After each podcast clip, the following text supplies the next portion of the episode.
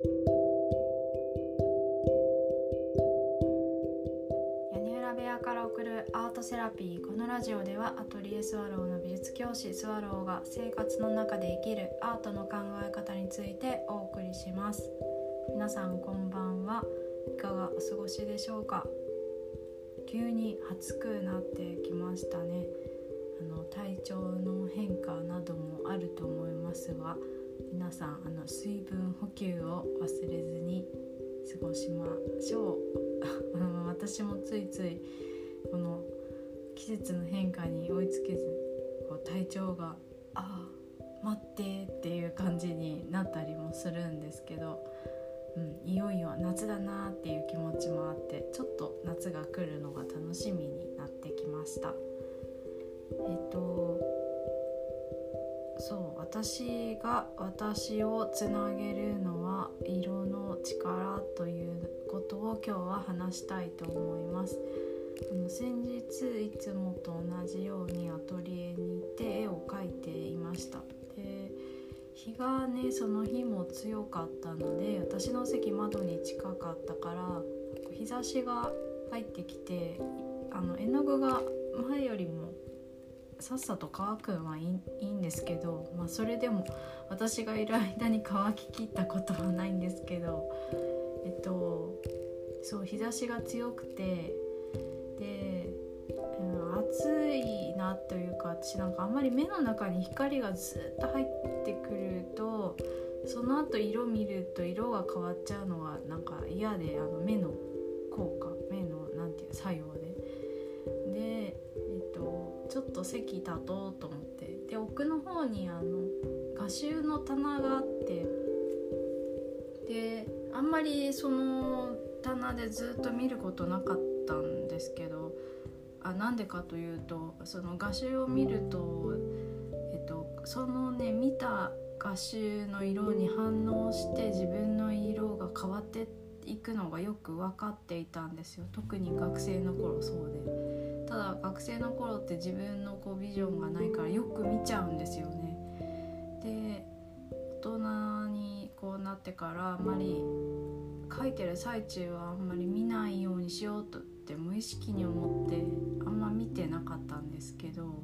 結構久しぶりにあの見て暑かったからで、うん、なんか面白かったのが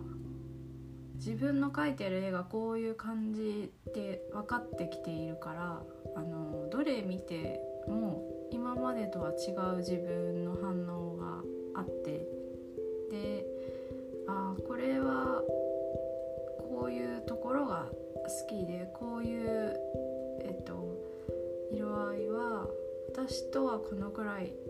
違う世界にいるけどこの人の描き方好きだなってちゃんとこう自分で分けて思えるようになったっていうことと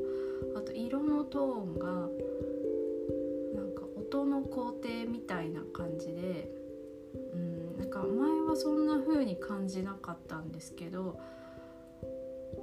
色のこう色調に奥行きがある。で私の好きな奥行きってこれかもしれない。かいうのが久しぶりにこうじっくり画集を見ることで気づきがありました。でその後絵をまた描き描き始めたらあ多分このまま描くと私の求めている新しい世界には多分見えないはずっていうのもなんかこうヒントがあって思い起こせたっていうのがあなんか結構描いてる間に影響を受けちゃうから見ないようにしてたけど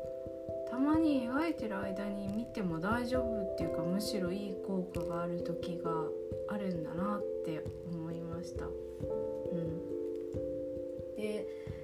面白かったのはの家に帰ってからあの翌日もえっと、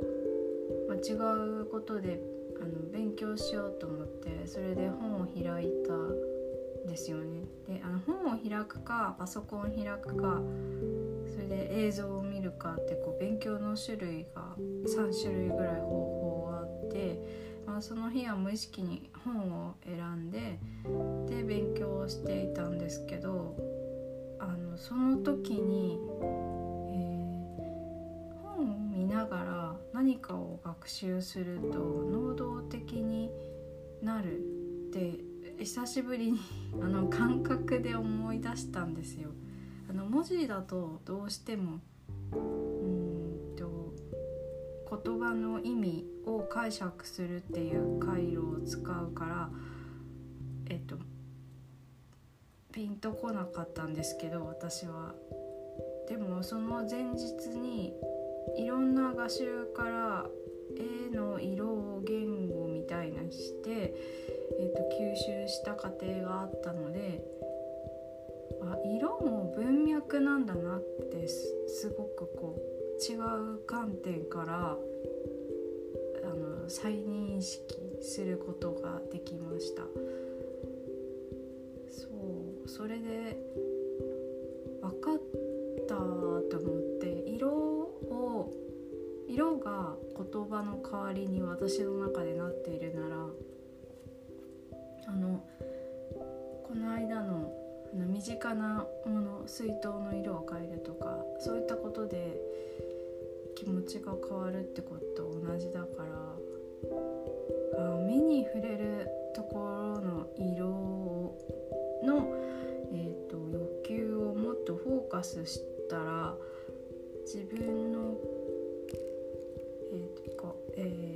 じていることを具現化するスピードが速くなるかもしれないと思って。実は今実験してますそれは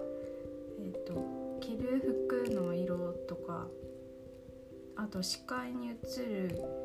えっと、空間に置く色ポストカード以外にも毎日見る空間に意図的に、えっと、視点が、えっと、定まる位置があってそこにあの自分の好きなオブジェを置いたり色を置いたりして、